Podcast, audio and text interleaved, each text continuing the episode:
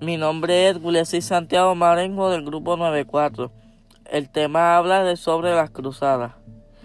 Esto fue un movimiento militar peticionado por el Pápado en contra de los musulmanes, esclavos paganos, judíos, cristianos, ortodoxos, griegos y rusos, mongoles cátaros, asistas, valdenses, prusianos y todos los enemigos políticos de los papas. Su objetivo específico era restablecer el control cristiano en la Tierra Santa.